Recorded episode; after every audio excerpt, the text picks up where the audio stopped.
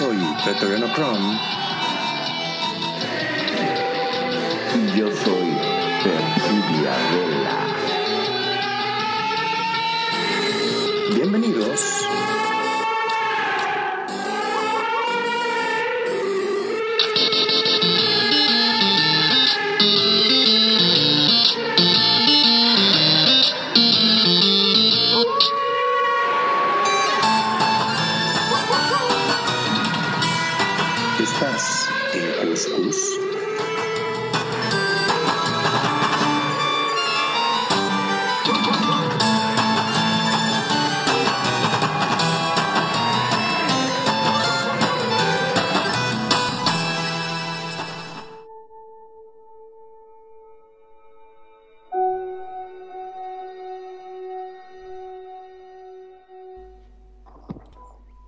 Buenas noches amigos, sean bienvenidos a su programa paranormal El Cuscus. Soy Protegano Trump y esta noche, en el orden de los acostumbrados nuestro line-up tenemos nuestros panelistas. Adelante, Adelante, ¿quién? Atrás, adelante que sea. ¿quién? en medio, ¿quién? Atravesando las paredes, ¿quién? Saliendo del caldero, ¿quién? Pero yo no, perdón, ¿no? Pero hay algo que no puedo entender de todo esto. ¿Por qué estamos hablando afuera del aire y se te escucha perfecto? Empezamos el programa y no se te escucha. No me digas eso. No, no, a vos sí, a, a, a Preto.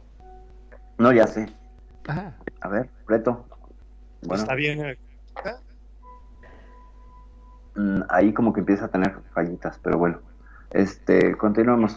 Buenas noches, este, yo estoy aquí de invitado, soy Perfidia y tenemos más invitados y está Gata y buenas noches. y Y miren, si ustedes quieren suspender el programa, lo suspendemos, ¿eh? No hay ningún problema. No es que tenga miedo del programa de hoy, por favor, ¿eh? No. Mm. ¿Cómo no? señor? Le damos la bienvenida a nuestros de Virginia, nuestro amigo. Manny.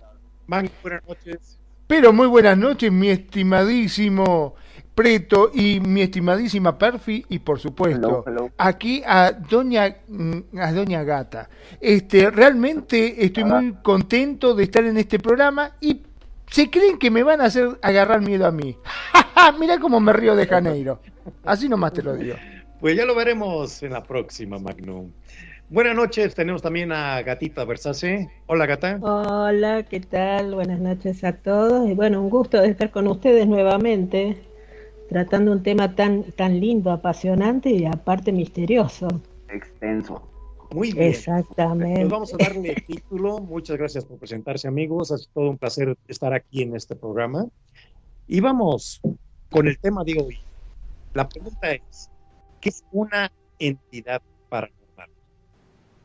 Vamos Paranormal. ir definiendo en el término urbano cómo captaría. Partimos de la definición. En este caso, una un a las sin claro. La gran mayoría no se siente por Ok. dañar físicamente a los humanos. En estos casos, sí se puede supuestamente admirar un parásito con su el día a día. En ocasiones pueden estar apegados a algún objeto o simplemente vagando. Normalmente los pero estos son ni almas, son espíritus que quieren. Adelante. Pues bueno, eh, cuando me puse a buscar entidades me salieron las entidades fiscales. Y dije, esas me dan miedo. Exactamente, esas me dan muchísimo miedo. Qué cosa tan terrible. No, bueno, vamos a, a tratar de hacer una categorización taxonómica o una clasificación este, por características de todas las entidades paranormales que hemos investigado y que conocemos, que por supuesto eh, se irán sumando más porque cada quien trae su bagaje cultural sus conocimientos y veremos claramente cómo se ampliará esta taxonomía, esta categoría, estas categorías que tenemos, eh, platicando antes de que empezara el programa, Preto y yo estábamos comparando algunas de ellas, que hay unas muy interesantes que yo no conocía. Digo, yo me quedaba en Gasparín, el fantasma amistoso, y su amiga, la brujita Sally, o cómo se llamaba, la brujita, tenía una amiga, ¿no? Que era una bruja que andaba de rojo, por cierto. Eh, vaya, toda manifestación, mm, ya sea visual, auditiva, eh, sensorial, onírica, eh, y bueno, creo que serían esas cuatro categorías, que se presente en todas estas cuatro categorías y que no tenga una explicación racional y remita ah, o no, porque también esa es otra, ¿eh? que estaría el fenómeno del doppelganger, que también sería una entidad, pero no es de un muerto, sino de un vivo, y la proyección astral y bla, bla, bla, habría que hacer eso caso aparte. Pero toda entidad que remita a una persona fallecida o a una entidad de otra dimensión, mm, del bajo astral, de la guitarra astral, de la batería astral, no importa, hacemos una banda y tocamos aquí, este, no estaba muerto, andaba de parranda, pero eh, toda entidad sería, sería la que entraría en esta primera gran paraguas de categorización, ¿no? Eh, ya sea, y, repito para que quede más o menos claro, a me quede claro más o menos a mí, toda manifestación visual, eh, sensitiva, onírica y auditiva. Entraría dentro de esas cuatro. ¿Qué opina usted de las entidades, mi estimado señor Magno? Son una, yo podría decir que, según mi experiencia, son cosas que asustan mucho. Cualquier cosa que asuste, claro. Ok. O sea, eso es, te hago un resumen, yo te lo podía hacer más científico todo esto, ¿no? Pero, este, así como para la gente que nos está escuchando y que recién ingrese y que no sepa, dice, ay, ¿de qué están hablando? ¿Entidades bancarias? No. Eh, ¿Entidades gubernamentales? Mm, no. Eh, son esas cosas que te asustan, que vos estás a la noche y por ahí se te un... Es y... al principio. Vamos con Gatita, ¿qué nos puedes decir de las entidades, Gatita, en tu experiencia? Bueno, es según como este, se vaya categorizando.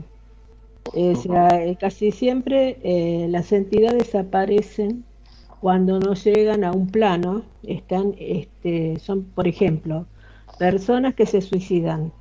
Ok. ¿No es cierto? O que han muerto en un accidente grave, así, este, que no tenía, o sea, no era su hora para morir. De forma violenta. exactamente. Eso, eh, queda muchas veces este, en el interplano, porque cada siete años va cambiando los planos. Bueno, y queda entre, sería entre cosas saliendo de la muerte hasta llegar al primer plano. Las personas quizás que, quizás uno vive en una casa eh, más de 50, 60, 70 años. Eh, toda nuestra energía, toda nuestra energía queda en las paredes, ¿no es cierto? Quizás el día de mañana uno fallece así en forma brusca quizás eh, sea, ese fantasma viene, o uno, parte de uno, viene al lugar donde piensa que él está este, viviendo, creyendo que está vivo. Pero no, es su espíritu, ¿no es cierto? Claro. Entonces, este, esa sería una de las partes. Casi siempre, casi siempre hay que, que ver este, que muchas veces hay fantasmas que son serían positivos y otros negativos y ya este, serían los que están en la parte, diría, más, oscura. es cierto? Perdón, que, este, pregunta respecto. Hemos visto muchas veces en películas en la cual este, los espíritus, o sea, cuando uno muere de una manera trágica, ¿se acuerdan de Ghost? O ha habido varias películas en la cual este, no se dan cuenta que están muertos muchas veces este este el, chico que hablaba con sexto sentido era Ajá, eh, sí. que en la cual este Bruce Willis este trabajaba y era psicólogo y nunca se enteró bueno cuando ya estaba terminando la película vos fijate si será Salame recién cuando estaba terminando se dio cuenta que estaba muerto el tipo pero nunca se dio por enterado que estaba muerto los otros también es un ejemplo Así. Ah, y este, yo Yo creo que eh, es según la manifestación en la forma que, puede llegar a, morir la persona. Casi siempre es en forma abrupta, que quedan suspendidas, sería este, un poco el ectoplasma, que no pueden llegar a la luz.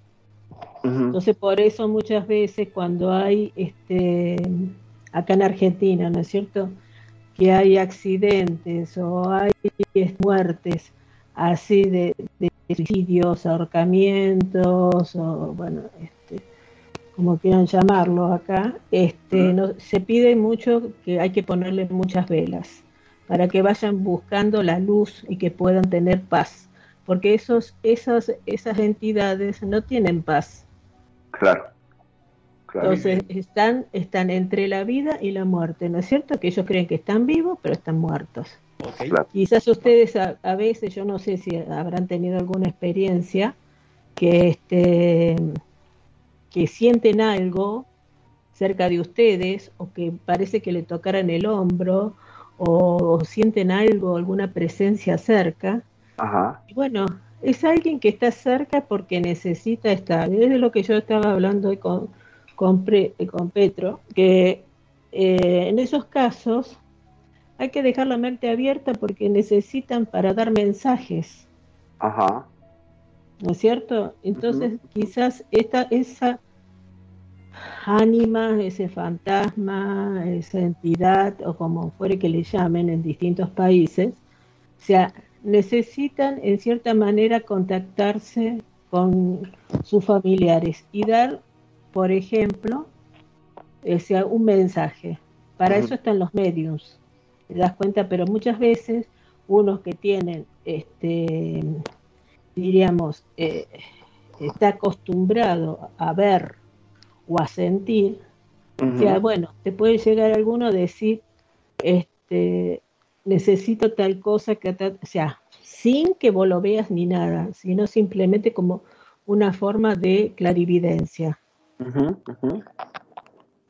Entonces es como que em, que acá eh, ya empezamos con distintos temas, con la clarividencia, la videncia, eh, estar este, muy, muy este, en contacto. con Hay personas que pura y exclusivamente, eh, como por ejemplo la religión espiritista, que están en contacto con ellos, que los llaman para que vengan este, que eso no es aconsejable, sino simplemente el, hecho de que ellos vengan solos y si tenés la oportunidad de que este, ver uno, no, no te espantes, porque se alimentan de los nervios de uno, de los miedos, de todo lo que sea este, que pueda tener el ser humano este, ante una cosa que no conoce. Entonces ellos van a perdón, Yo creo que a esas entidades, las que, como bien dijiste, te tocan el hombro, son las que yo llamo laxantes, porque este, cuando estás estreñido, que no podés ir al de cuerpo, a mí me tocan el hombro, estoy solo en casa y no llego al baño. No llego al baño, te puedo asegurar. ¿Qué les este, parece si vamos categorizando lo que son las entidades. Vamos a empezar con un concepto muy antiguo, conocido, que todavía se maneja en la actualidad y sobre estos posibles seres. Los incubos y los sucubos. Vamos definiéndolo desde el latín. Del incubus, in, sobre, y cubare, yacer, acostarse. Se lo definen aquí en ciertos libros como un demonio, en la creencia mitológica y popular europea Media, que se supone que es un ser que se posa encima de una víctima durmiendo para tener relaciones sexuales con el que, esté dormido.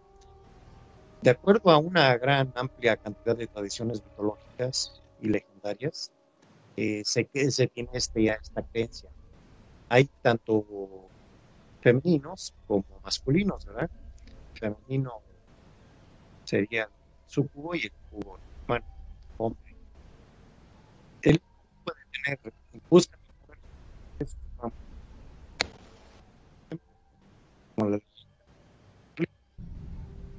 y Perdón, Preto, pero si estás entre nosotros das tres golpes en la mesa, porque la verdad te perdemos, Preto. A ver, vamos. en algunas fuentes indican que se puede identificar un ser natural o dice aquí a la luz, a la luz, Preto, dirigite a la luz.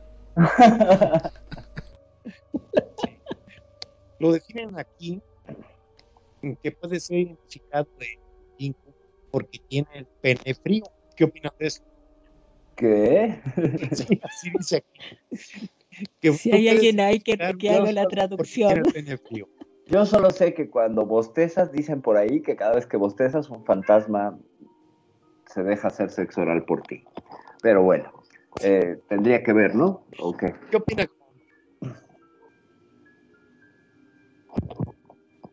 Sí, bueno.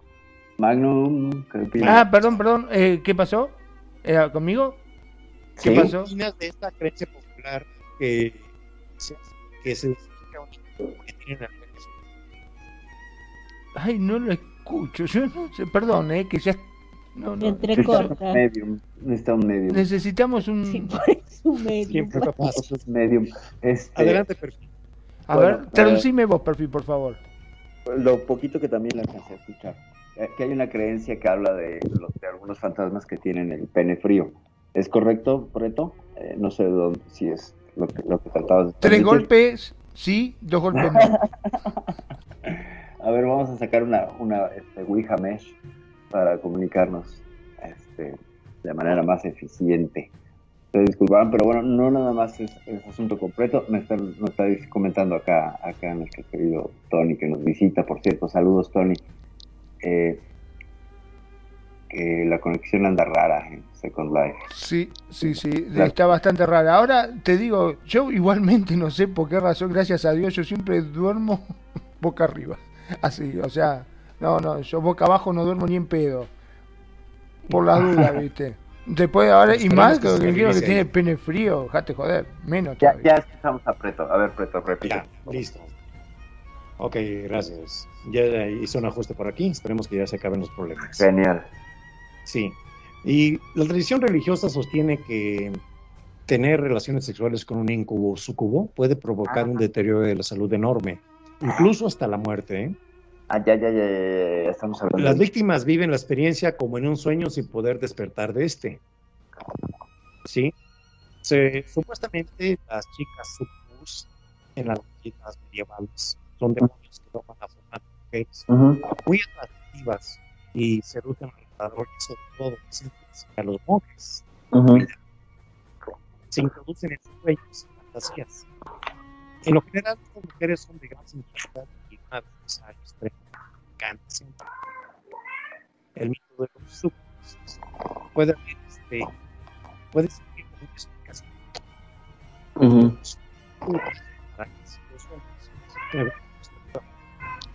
Pero no quiero decir nada, pero lo escucho mejor al gato que aprieto. Sí. Tú cállate. Sí, tú, cállate. La chule, la chule maulle, maulle eh, ya corría el gato. Eh, ah, volvió a cortarse un poquito. Sí. Y tenemos así eh, esta definición de experiencias de visitas sobrenaturales. Ah, ¿Qué opinas? Híjole, eh, fíjate que con el, voy a tomar, tomar este, la palabra y te doy ahí tiempo para que, para que hagas todo tipo de rituales para que se espante esa entidad que se mete en la comunicación. Eh, tenemos que exo, ¿cómo se llama? Exorcizar. Exorcismo, exacto. Hacerle un exorcismo al micrófono de, de Preto. Sí, sí, sí. sí, yo estoy por caerme, ¿eh? te digo que sí, ya, ya, la pantalla sí, negra. yo te iba a decir si te querés agarrar, pero bueno, no importa, nada. Gata, eso pasó a la RL y ya no la veo. Se, se, se cayó. Sí, se cayó. Bueno, eh, fíjense que curiosamente en la semana eh, bueno, no curiosamente, porque con toda la intención de estar eh, escuchando y leyendo sobre entidades.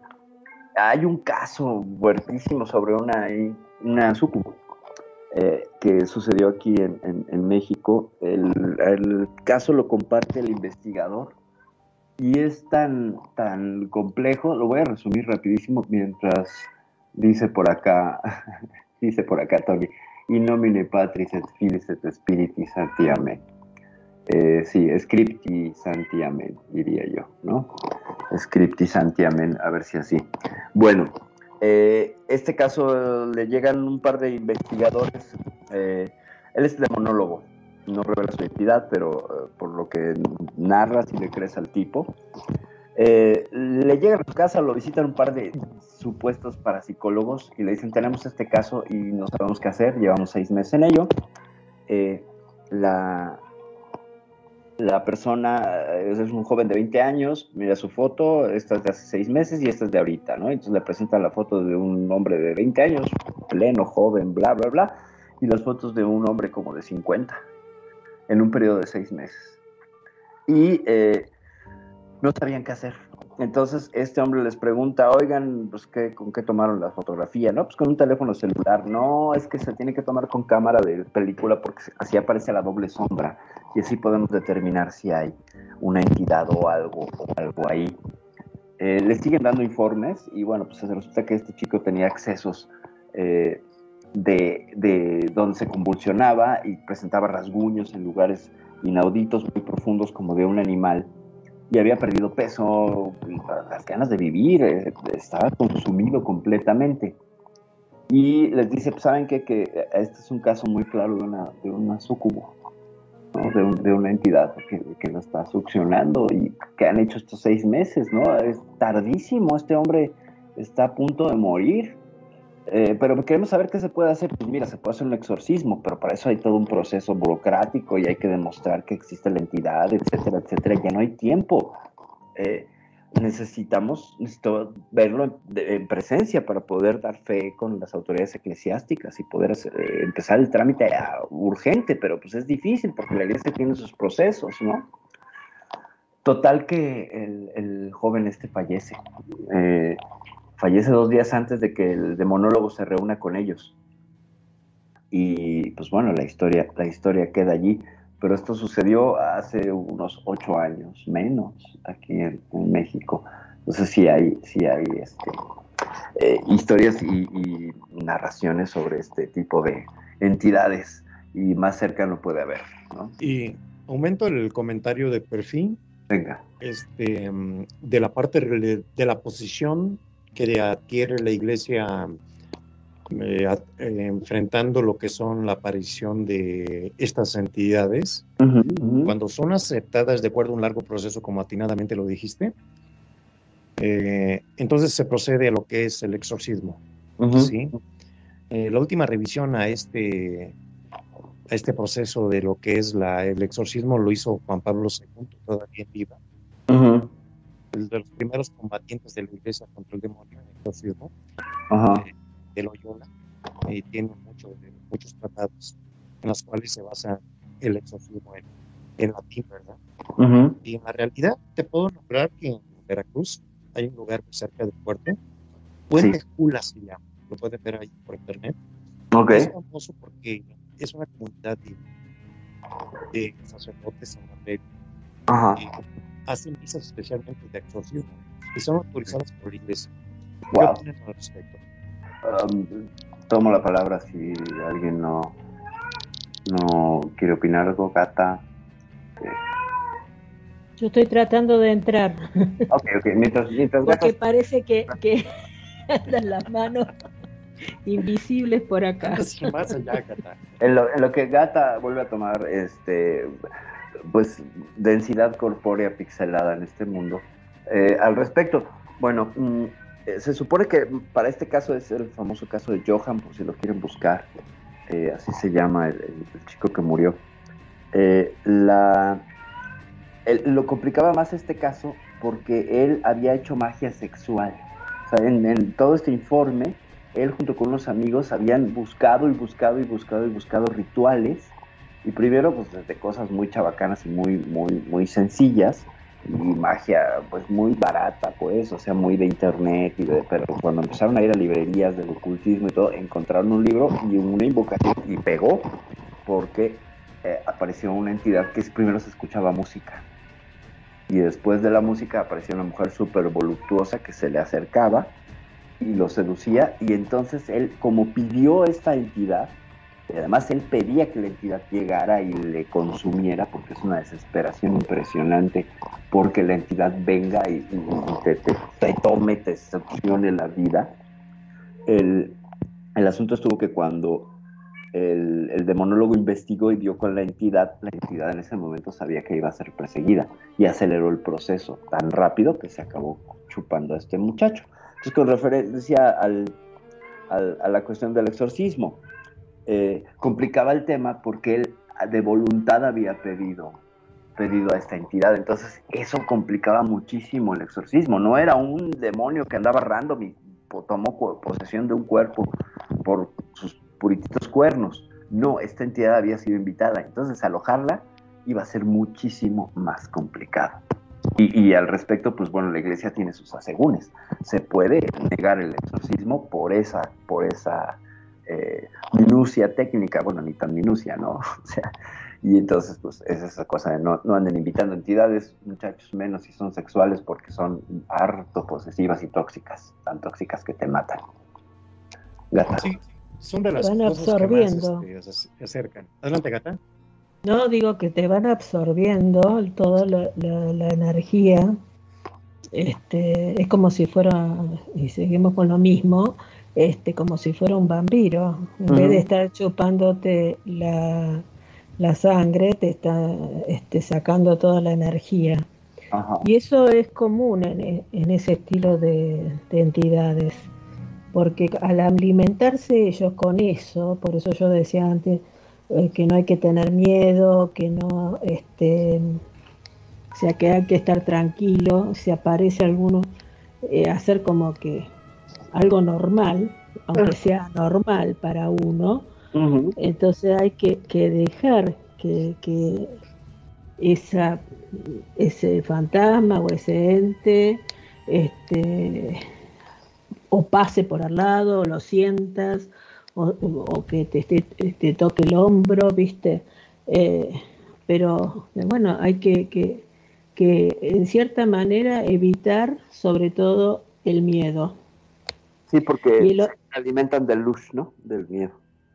Eh, sí, de toda la energía. A partir de las 3 de la mañana empieza la actividad. ¿De 3 a qué horas?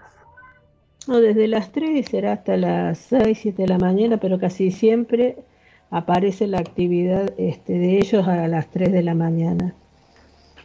o sea, este, bueno, uno que, ha estado viendo, que ha sentido este, a personas que, han tenido casos, ¿no es cierto?, con relación a eso. En un caso ha sido mi prima en Estados Unidos, en Miami. Eh, bueno, su casa eh, estaba poseída por por alguien, por un ente, y bueno, y, dice que era tanta la fuerza que tenía, porque ellos le tenían, tenían este miedo, tanta mi prima es grandota, la dio vuelta, voló en el aire y la tiró contra una pared. Mira, eran las cosas, o sea, tiraba cosas, llegó un momento que se tuvieron que ir de ahí de la casa. Y bueno, o sea, hay, por eso decía que hay este entes positivos y entes negativos. Lo que sí es como lo que vos decías, no hay que, que estar invocándolos. Eh, pues no, porque le das entrada y, ese permiso. O sea, no tienen el, poder, algunos, ¿eh? Algunos, porque otros, evidentemente, con el caso de las posesiones demoníacas o de algunas eh, otras entidades que no son demonios, pero sí son muy poderosos eh, que no llegan a ser sucubos ni, incubos, pero sí son, eh, pues el caso que, veíamos de esta chica, creo que Baker se apellidaba, que, fue asaltada sexualmente varias veces por una entidad y que en realidad pues no había un drenado de energía, solamente era el puro acto sexual y los rasguños y todo y el acoso que, esta entidad presentaba sobre, sobre esta mujer. Eh, ahí no podría ser un demonio y un exorcismo tampoco podría haberle desalojado nada porque él nunca tomaba posesión de su cuerpo, ¿no?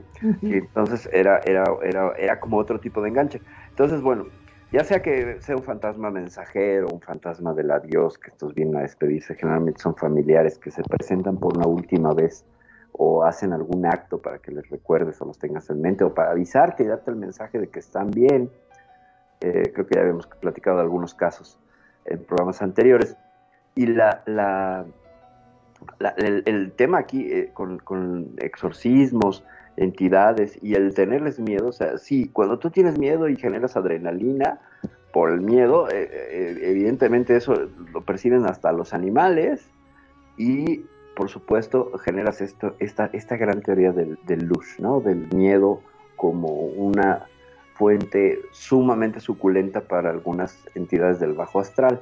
Es decir, te vuelves una hamburguesa, un, corte de vacío del más este, fino eh, restaurante, ¿no? Así, la, plato más delicioso, cuanto más miedo tengas.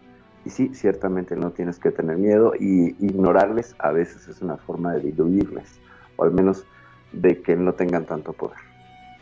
Muy bien. Ahora, perdón, eh, la pregunta acá fundamental, porque hay muchos como yo que por ahí sí que tienen miedo, no como yo que yo no soy miedoso, eh, ojo, no no piensen que yo tengo miedo, es un acting que hago, eso que, ay mamita querida, no, no, yo no soy de esos, no. Este... Y ahora está diciendo que no. Ajá. Ahora está diciendo que no. Ajá.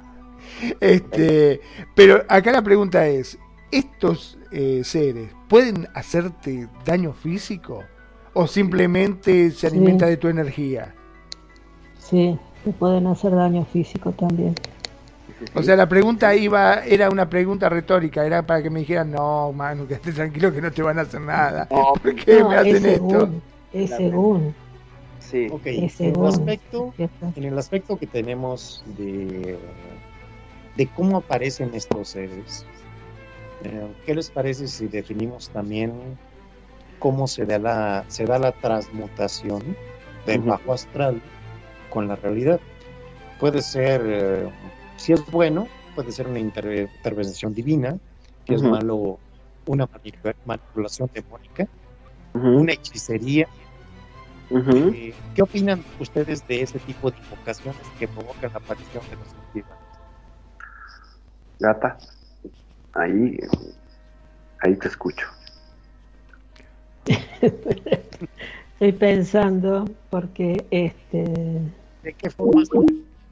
No, es según, según porque em, hay trabajos que quizás este, te aparezcan. Ajá ¿no es cierto?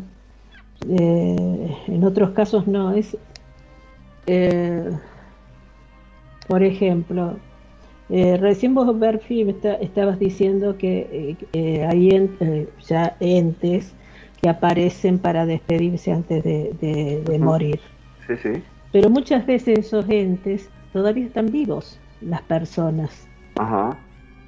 Están en un estado de coma o están en un proceso que, que, que este, ya que ya está en sus últimos momentos de vida y bueno y llega eh, es como un desdoblamiento de su espíritu para que la otra persona eh, sea, sepa que va a fallecer. Pero estando viva. Vos sabés que justamente con lo que estás diciendo me hace acordar una película en la cual eh, este hombre eh, veía los, eh, los entes, porque lo que había sucedido fue que falleció la mujer en un accidente y él quería comunicarse. Y se enteró de que a través de la pantalla de televisión cuando está que no hay canal que hace esa lluvia no este podía llegar a verse los espíritus. Y este hombre descubrió eh, una mujer que le pedía ayuda y que le pedía ayuda y mostraba como un auto que se había caído en un barranco y reconoció cuál era el lugar y fue. Y cuando fue, le encontró, estaba muy grave, se estaba ya prácticamente muriéndose y la alcanzó a salvar. O sea que habló con, con su espíritu, digamos, ¿no? O sea, este espíritu se comunicó o como dijo Gata, que se desdobló para poder este, ir a pedir ayuda. ¿Eso es posible? ¿Y sí? Sí, sí es posible.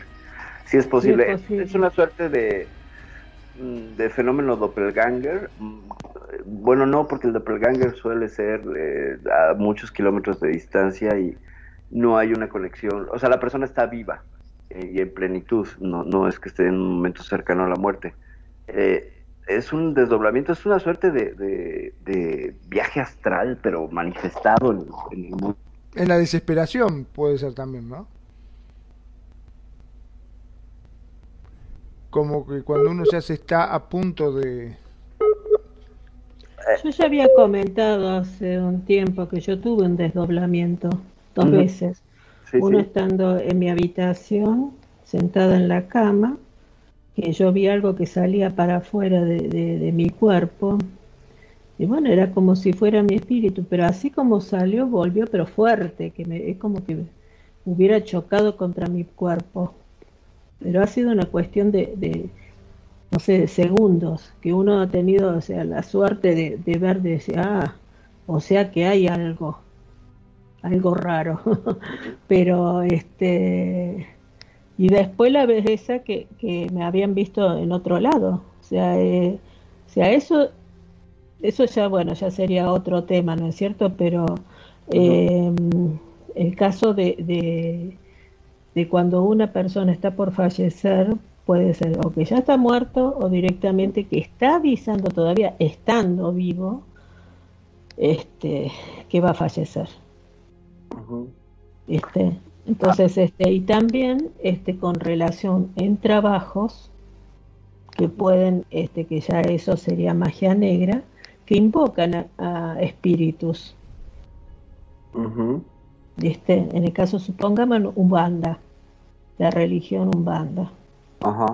Ellos te, te, invocan y este y bueno, y es para ellos se hacen, o sea, para la persona para el chamán, diríamos, se hace presente, este, o sea, con esos espíritus que lo ayudan en cierta manera, porque se pone en una cuestión de trance, a, este, hacer este, magia, eh, casi siempre, o sea, para muerte, ¿no es cierto?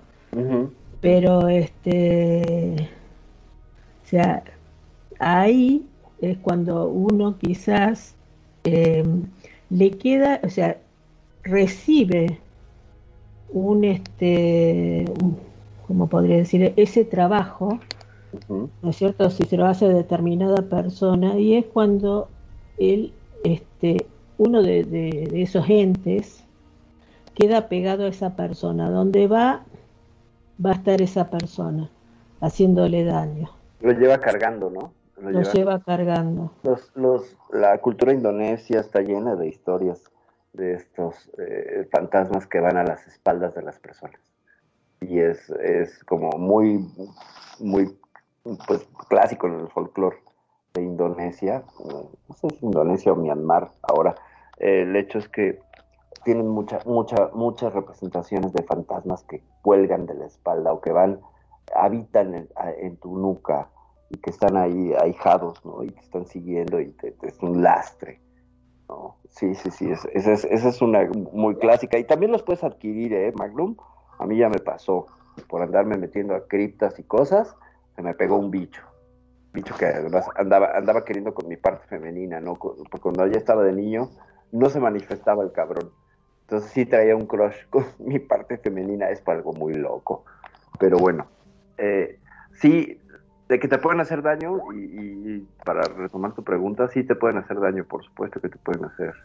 Este... Pero hay algo que uno pueda llegar a hacer como para poder, no sé, en cierta forma poder bloquearlo, porque, a ver, si todos estamos expuestos a que uno de estos seres te ataque o ya sea a través de un banda o de una magia negra o de cosas por el estilo, ¿Hay algo que uno pueda hacer como para defenderse de esto? ¿O simplemente si te tocó fuiste? Eh, no, a mí no me fíjate que yo no lo veía ni sentía nada ni nada. ¿eh? Eh, fue a través de alguien que tenía capacidad de evidencia que y a través de las cartas que esto se, se, se reveló, dice ella, yo no estaba que cuando hizo una tirada para tratar de averiguar quién era, eh, estaba ya en su cubículo, en su trabajo, trabajaba leyendo el tarot eh, en una línea telefónica. Y cuando hizo esa tirada, un rostro salió de la, por la puerta, ¿no? Y le dijo, yo quiero quedarme con ella, y ¡pum! se regresó, ¿no? Entonces me llamó en ese momento alteradísima y me dijo, ay, qué demonios te fuiste a cargar y bla, bla, bla, bla, bla, ¿no? Pero era una cosa bárbara. Eh, ¿Hay manera de protegerte? Sí, claro que hay manera de protegerte. Puedes traer un amuleto, puedes traer un, símbolo apotropaico, eh, varias cosas. Puedes hacerlo. un eh, San Benito, sal. sí, sí, sí. Hay varias sal gruesa. que alejan. Sí, la sal no la aguantan. Eh, hay este, también, pues básicamente lo primero es, como dice Gata, el mejor amuleto sería no tenerles miedo, porque abres el miedo y entonces se meten a comer. Y entonces, aunque tengas ahí un, amuleto, pues si tú le estás dando la entrada, porque de alguna manera es una invitación, eh, y, es como inutilizar todos los amuletos que traes. Haz de cuenta que tú te cuelgas todo hasta tajos, ¿no? Pero si tienes miedo, ya le quitas ese poder al, al, amuleto. Pero date cuenta. Dale, dale. Este, um, aquí en la cultura mexicana, ¿has escuchado el término endonar? No. No, me declaro inocente, ignorante. En unas lecturas que he tenido eh, acerca de los costumbres, usos y costumbres en México, supuestamente alguien pide un trabajo bueno o malo, y el medio, el, el, medio que está haciendo el trabajo, supuestamente se asigna de una persona que murió en condiciones malas. Y sobre esa persona, que ya está espíritu, bueno o malo, le donas a alguien para bien o para mal. Eso me acabo de está interesante. Ok. Muy mal. que puede okay. hacerte mal en donarte a, una entidad muerta. ¿Qué claro. opinas? A ver, pues me parece que sí, por supuesto que alguien te puede colgar al muerto, ¿no? O te puede ofrendar al muerto, es que también te pueden ofrendar, ¿no? O sea, también puede ser tu motivo de ser una ofrenda ritual para que otras entidades coman de ti y ahí ya eres entregado Realmente tiene que ser alguien con, un vínculo consanguíneo para que sea más poderoso. Eh, no había escuchado el término, pero pues sí, más o menos tengo la idea de lo que es. En la santería, por ejemplo, eh, se les asigna a los que son practicantes de, esta religión muerto para que les proteja. Entonces tienen que ir a un cementerio y hacer una serie de cosas y rituales y terminan eh, entregándoles una suerte de, de, de representación o de... ¿Es a la muerte? No. Eh, no, no, no, no. Por ah. ejemplo, y se los puedo decir porque lo tengo como a tres metros, no lo veo ahorita, pero está en el cuarto donde suelo dormir últimamente. Es una vasija de barro con cemento, eh, está rodeada de conchitas, y en medio tiene clavado un fémur y el fémur está decorado con, con pequeñas este, cuentas de plástico y es todo colorido. Y eh, ese es el muerto de, mi hijo, que es el que sigue esta tradición, esta religión. Él está muy, bueno, está, es practicante.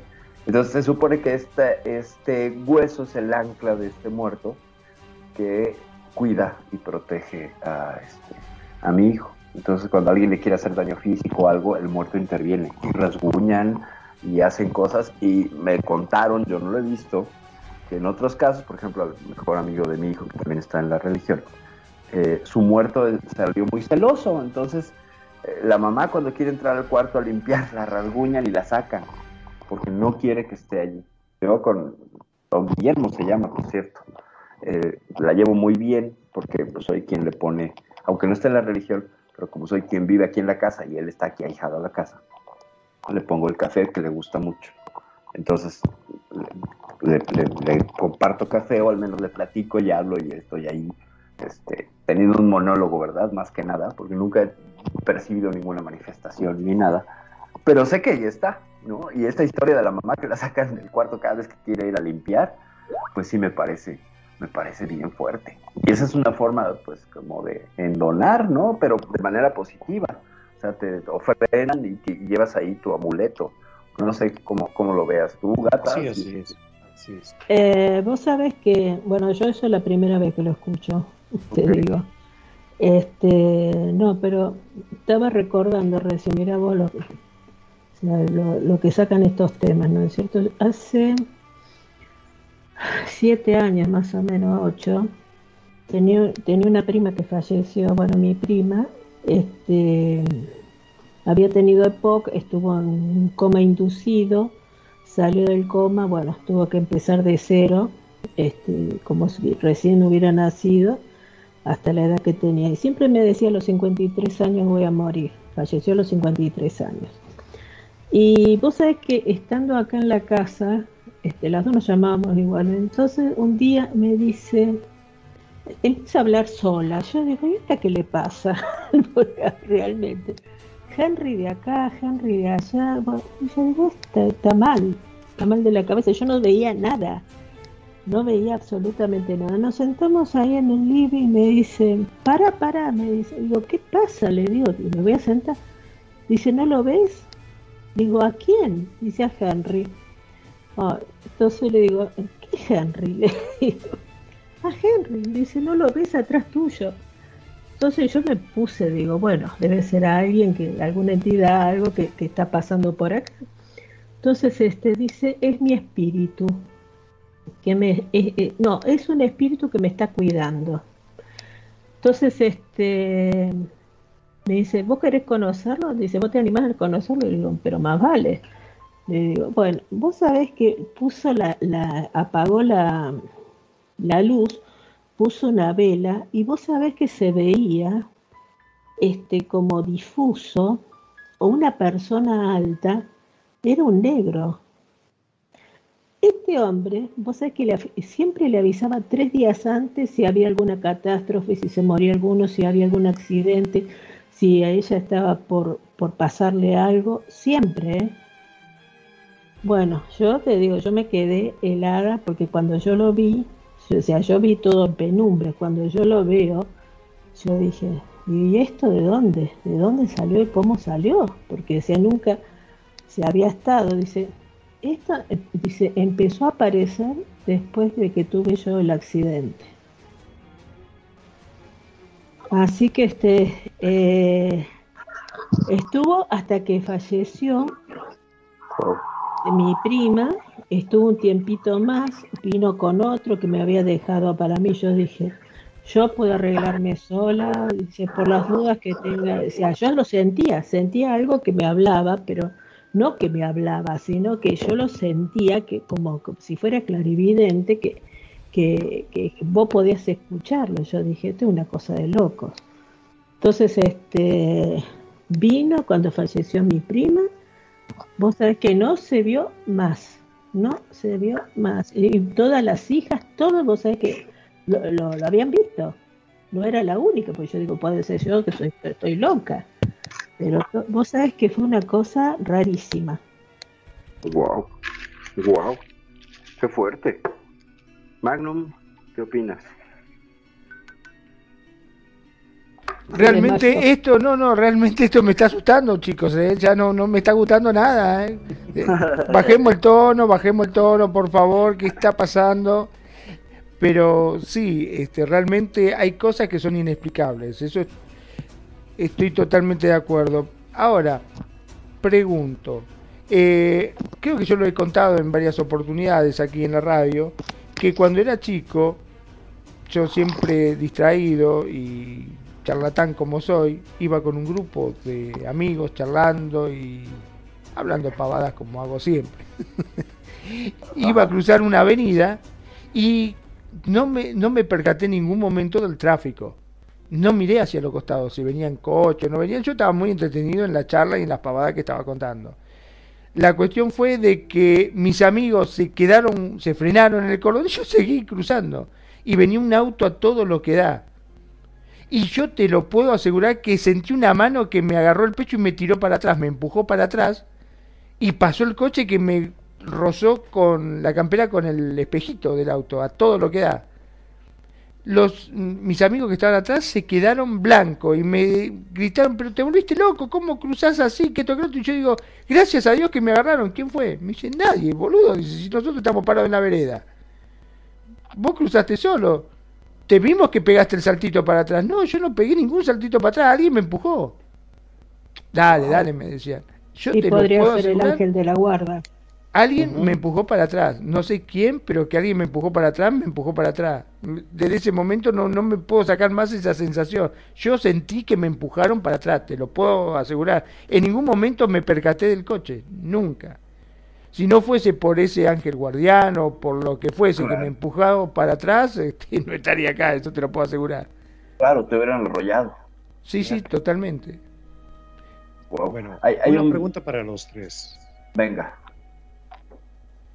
¿Por qué, a quién y cuándo se aparecen los fantasmas o entidades a las personas? Híjole. A ver, eh, depende de la sensibilidad de la persona, de la apertura de, sensibilidad. No cualquiera, ¿no? Hay gente que es muy piedrota. Eh, yo me considero una de ellas. O sea, que para los fenómenos paranormales suceden y así, a veces pues, ni en cuenta.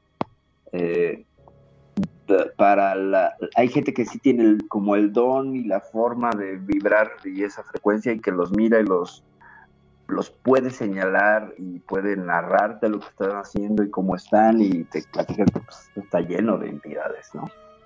Están por todos lados, todo el tiempo, como, como si estuvieras en un espacio muy concurrido pero son de diferentes entidades que están haciendo diferentes cosas y en diferentes estados del sufrimiento y de, iluminación o no iluminación, estancamiento, ahijamiento.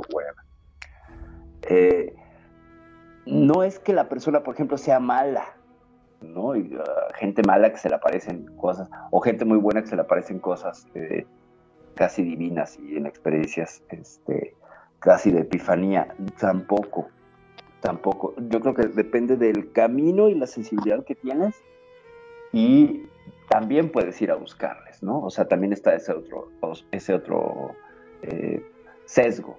Si tú vas a un lugar embrujado, pues probablemente va a pasar algo con más chance que si estás en un banco concurrido, ¿no? Entonces, hay muchos factores. No sé, Gata, ¿qué opinas? Eh, bueno, yo las, experiencias que, he vivido a través de fotografías de gente de México que me ha mandado, este, yo siempre, eh, sobre todo de la zona de, Ensenada, por ahí, este, yo siempre digo que, que se alimentan en lugares donde hay este, mucha agua por la energía, ¿no? Ok o, hay usinas y este y ahí es con donde vos podés este, ver en fotografías o podés ver este sea o algo un halo o quizás podés ver a la persona como era antes. O sea yo he visto fotografías que yo he quedado helada porque no podía creer que, que lo viera y estar marcando este, las personas que se veía y enviarlos de vuelta para, para México.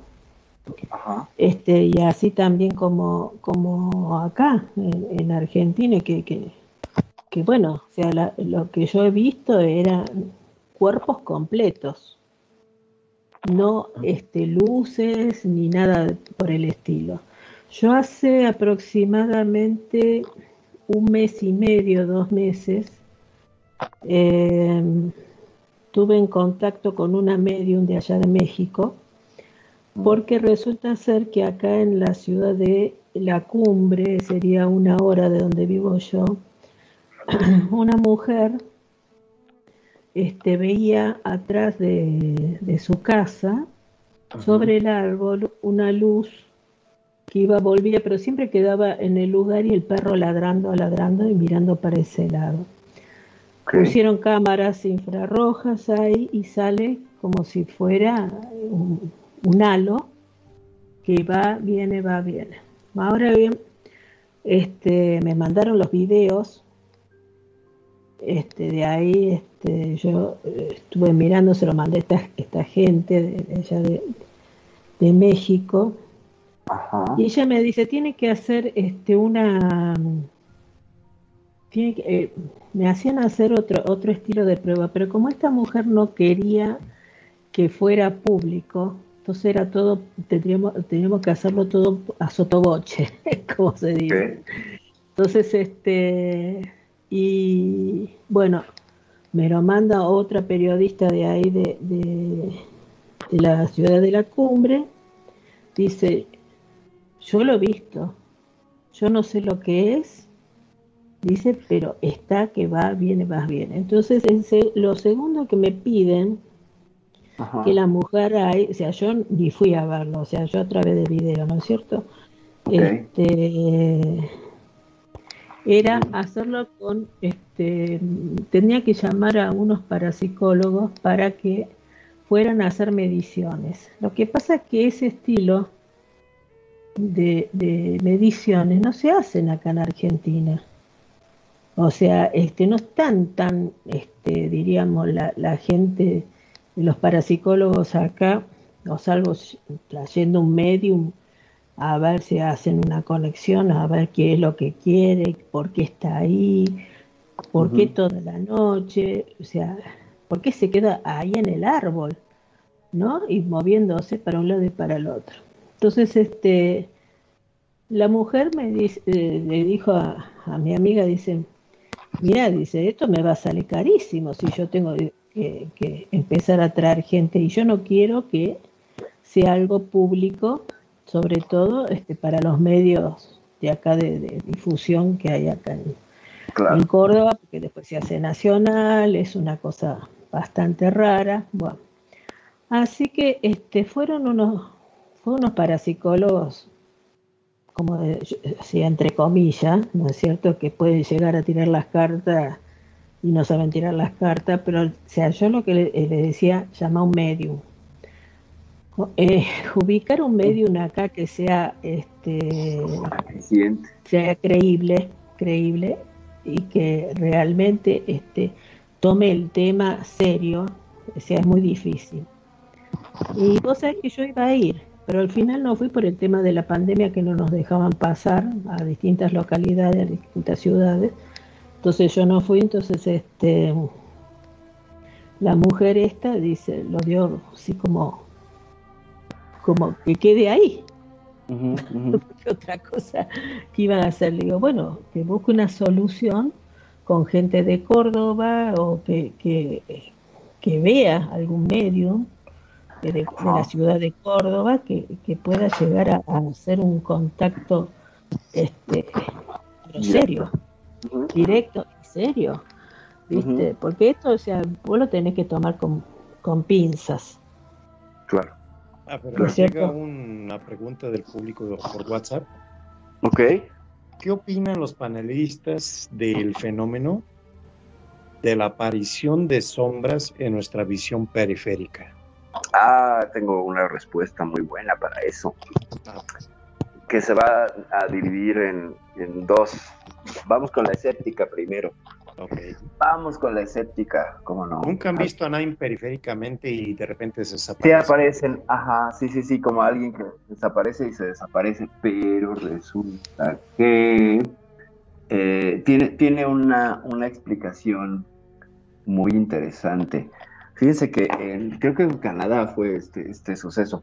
Eh, había una empresa, un laboratorio, donde la gente empezó a reportar que se veían sombras grises en, el rabillo del ojo, en la periferia del ojo. Y esto les pasaba a, bueno, al dueño, a los empleados, a los visitantes. Y eh, dio la casualidad que había, había entre los trabajadores de esta empresa un, investigador eh, que dijo, a ver, esto es muy, muy raro, ¿no? Porque eh, pasa siempre que está en fusiones la, la empresa. Eh, de noche voy a quedarme a ver qué pasa. Se queda en la noche y no pasa nada, no ve sombras, no nada. Entonces esto se debe a algo que, que, está encendido, algo que tiene que ver. Esto fue en 1998. Eh, él llama a otro investigador y deciden buscar bien qué demonios era el, asunto. Entonces eh, se dio cuenta que había un ventilador que estaba girando a 18.98 hercios, o sea, pulsaciones por segundo, que es lo mismo. Y esta frecuencia es la que hace que nuestros globos oculares entren en resonancia. Es decir, esta vibración hace que nuestros globos oculares vibren. Y entonces, eh, esta pulsación que es transferida por el aire hace que los ojos empiecen a tener alucinaciones mecánicas, ¿ok? Porque deforma el tejido y activa eh, de manera eh, involuntaria células que reciben luz y sombra en, las retinas. Entonces, crea estas sombras por, una, una influencia vibracional. Esa sería la versión escéptica. Entonces, que las sombras que vemos se deben a que algo en tu entorno está vibrando a esos 18.98 hercios. La otra es que entraría dentro de la categoría de los seres sombras y ellos eh, sí se salen de la, visión periférica. O sea, si hay gente que de frente mira sombras y hay un montón de supuestas evidencias de, seres sombra, ¿no? Que son estas eh, cosas más oscuras que la noche. Y ya para cerrar, a mí me tocó ver un video en, beta, en beta, en beta, eh, bueno, estaba, el, sí, el formato era beta, beta max, eh, de un amigo que hacía investigaciones paranormales mucho antes que Carlos Trejo y otros aquí en el país. Se fue a meter a un lugar que se llama La Constancia, ya no existe, era una fábrica en Puebla abandonada. Y ellos hicieron todo un recorrido y en alguna parte del recorrido esta, esta fábrica tenía grandes pasillos abiertos entre eh, galerías de donde se, hacían todos los tejidos y todas las cosas.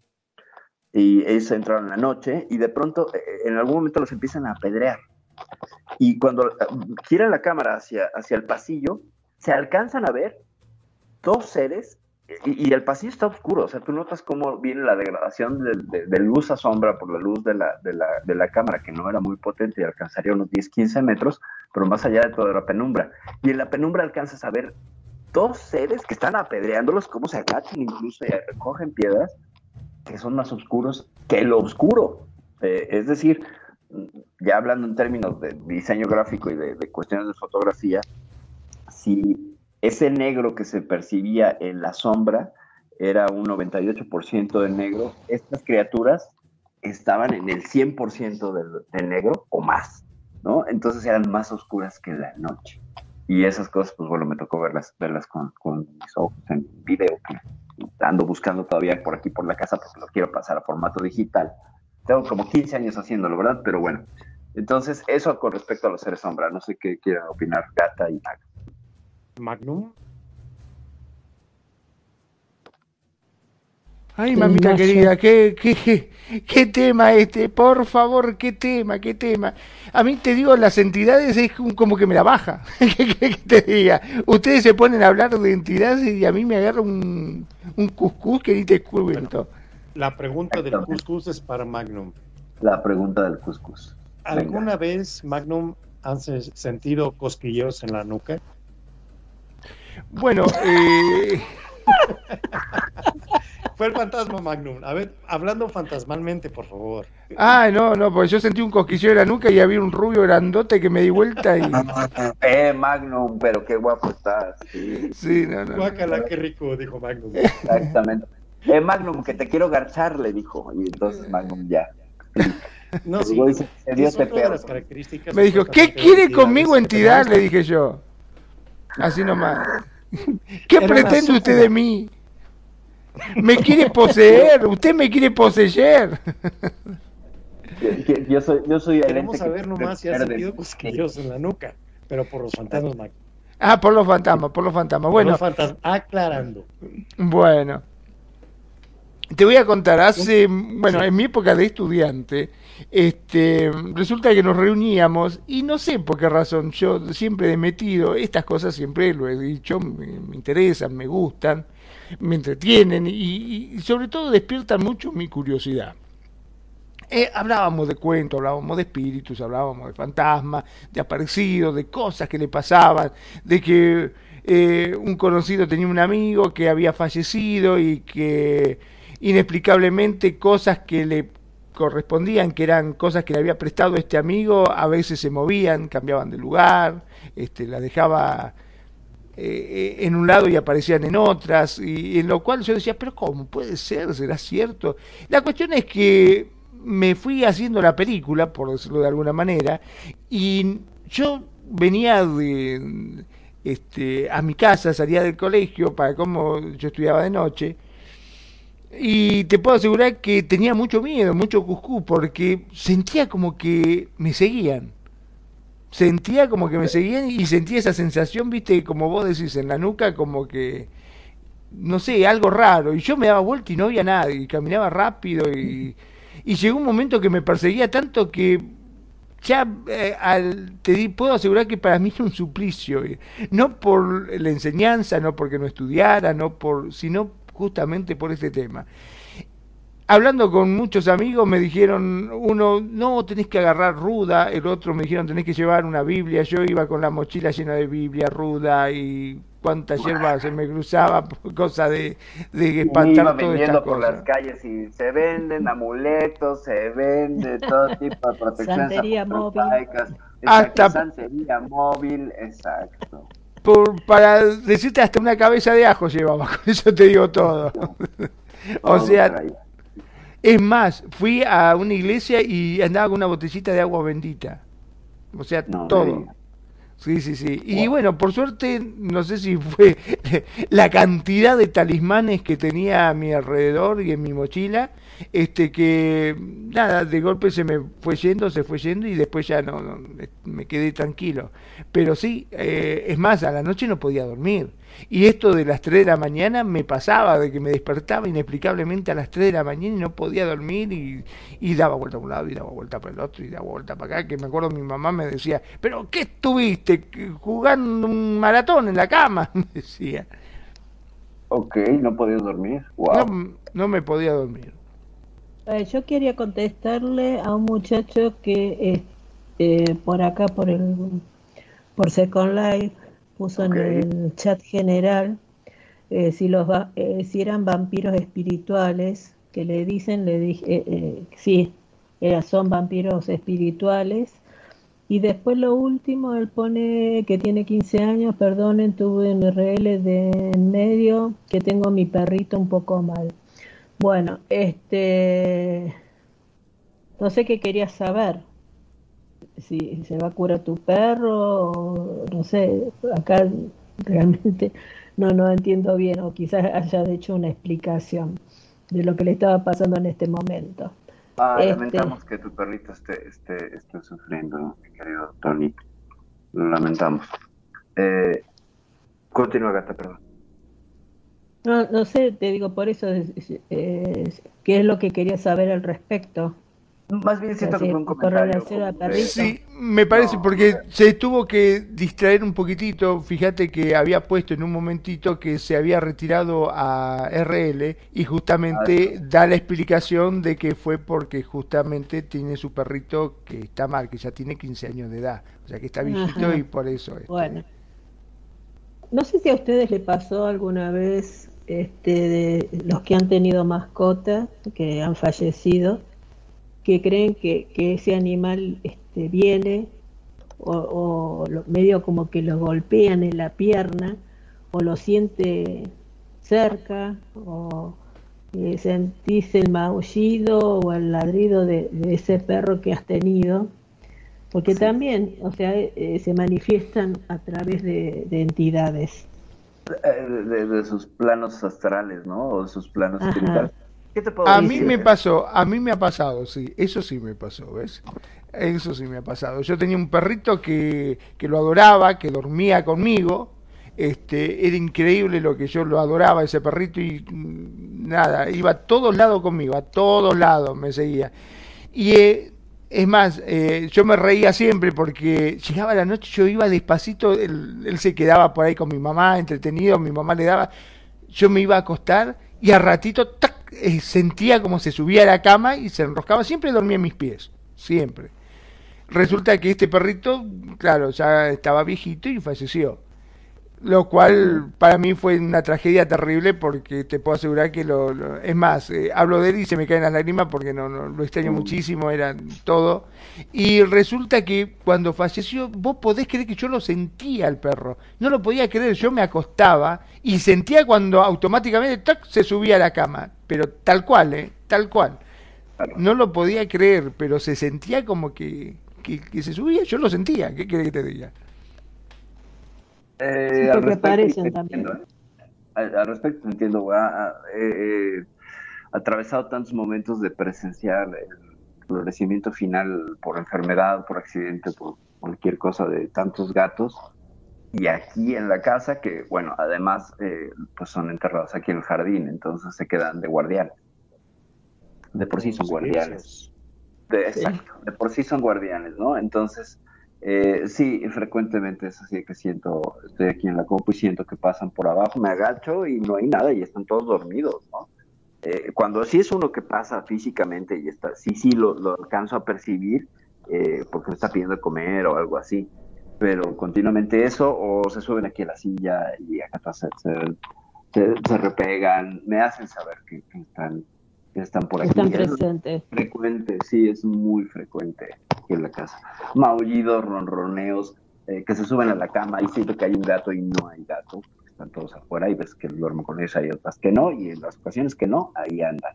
Sí, sí, los animales tienen esta, esta capacidad, y bueno, pues dicen que los gatos caminan entre dimensiones, ¿no? Entonces que tienen esta capacidad de, de, estar, tú estás, tienes un gato en físico, pero también está su cuerpo etérico eh, allí presente. Entonces ellos caminan en ambos, en ambos mundos todo el tiempo. Que tienen esta aparte, aparte en la vida, eh, sea, cuando están vivos, son, este, son los que más receptan, igual que los niños chiquitos, La, los entes.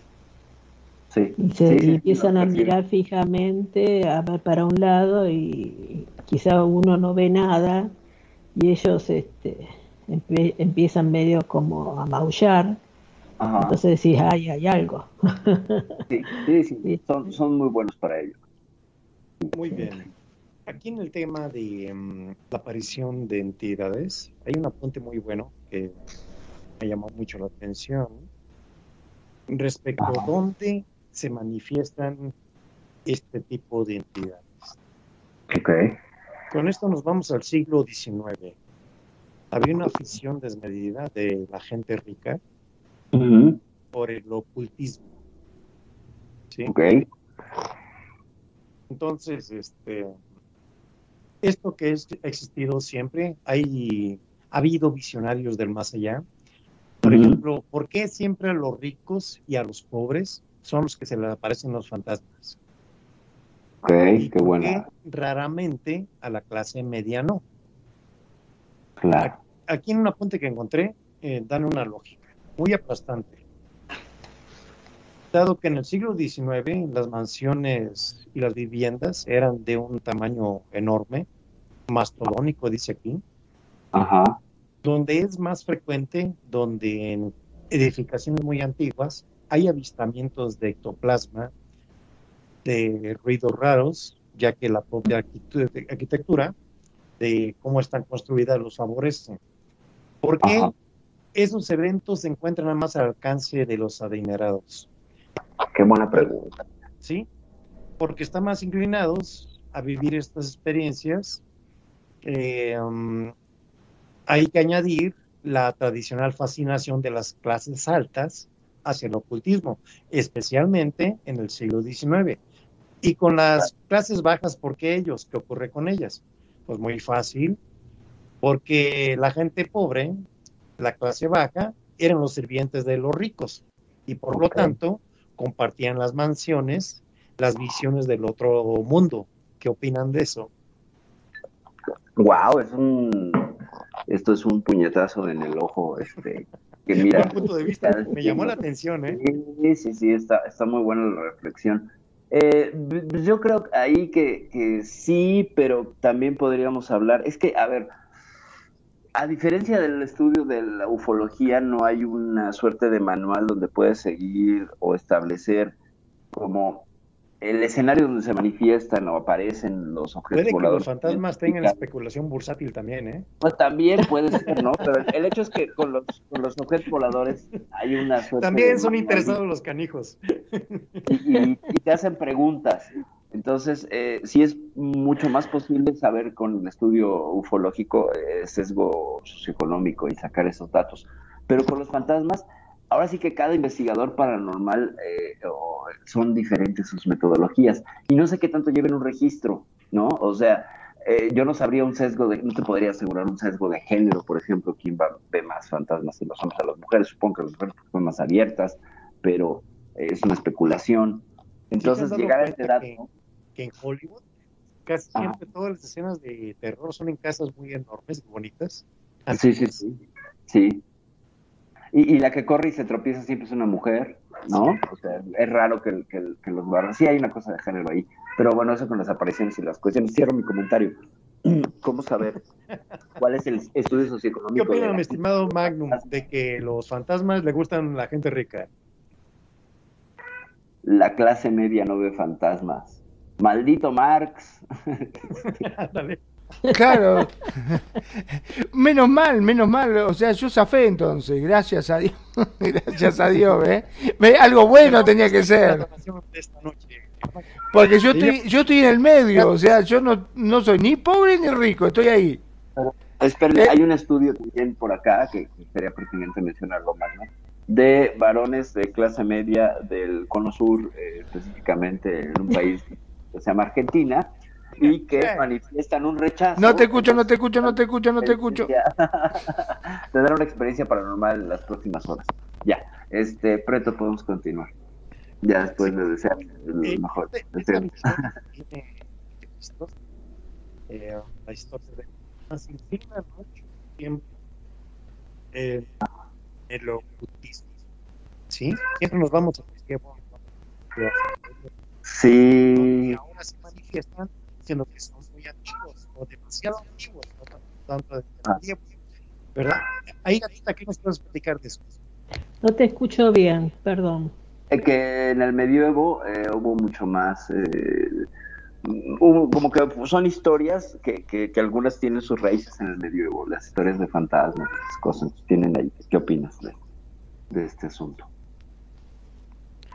Pero no maulle como, porque yo escucho que hacen miau, miau, no. No, gatita. Eso no.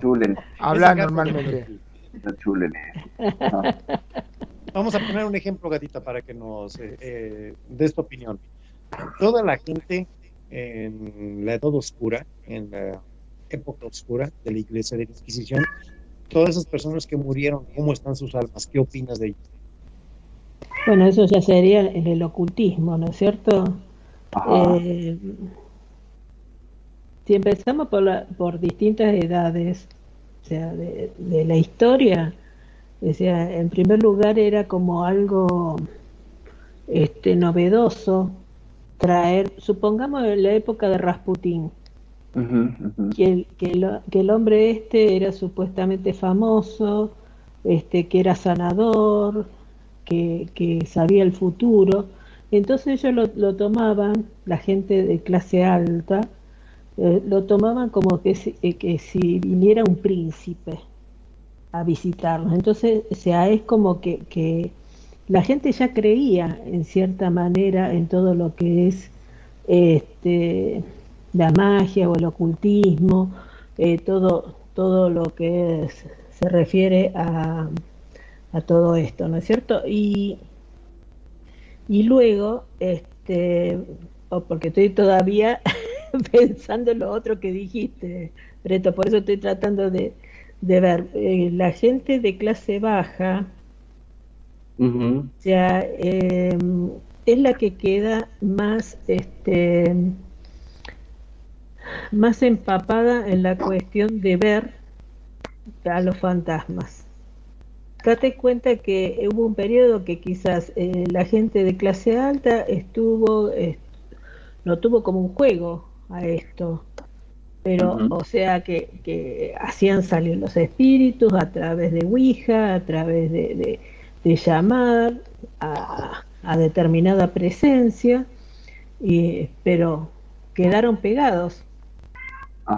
Entonces, luego, ¿quién era el, que, el que quedaba ahí?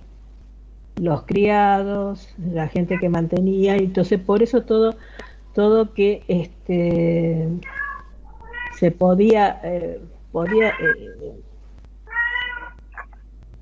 eh, podía ver o podían ver o podían sentir inexplicablemente, ¿no es cierto? Sí, sí. Este, yo te digo la verdad, en estos momentos todavía la gente cree en todo eh, lo que es el ocultismo eh, a través de religiones y, es que estamos muy clavo con la palabra religiones. Yo creo que, por ejemplo, hay un sesgo muy interesante sobre creencias. La gente de clase baja estaría, mm, sería más proclive a seguir ciertos ritos religiosos en la búsqueda de una respuesta existencial que les mm, acolchonara, les amortiguara un poco la dura existencia con un salario pues precario, ¿no? Entonces eh, sí se encuentra mucho más eh, una fe más hacendada, más profunda. Entonces, en la creencia divina está muy cerca de la creencia de un mundo paranormal. Finalmente, yo creo que no solamente la clase baja, la clase media también. Sí, y yo, pero si, haces un estudio, en estos momentos la clase media es la que más este, está en este tema. Claro. Y la clase alta. Bueno, ah, diríamos las tres clases.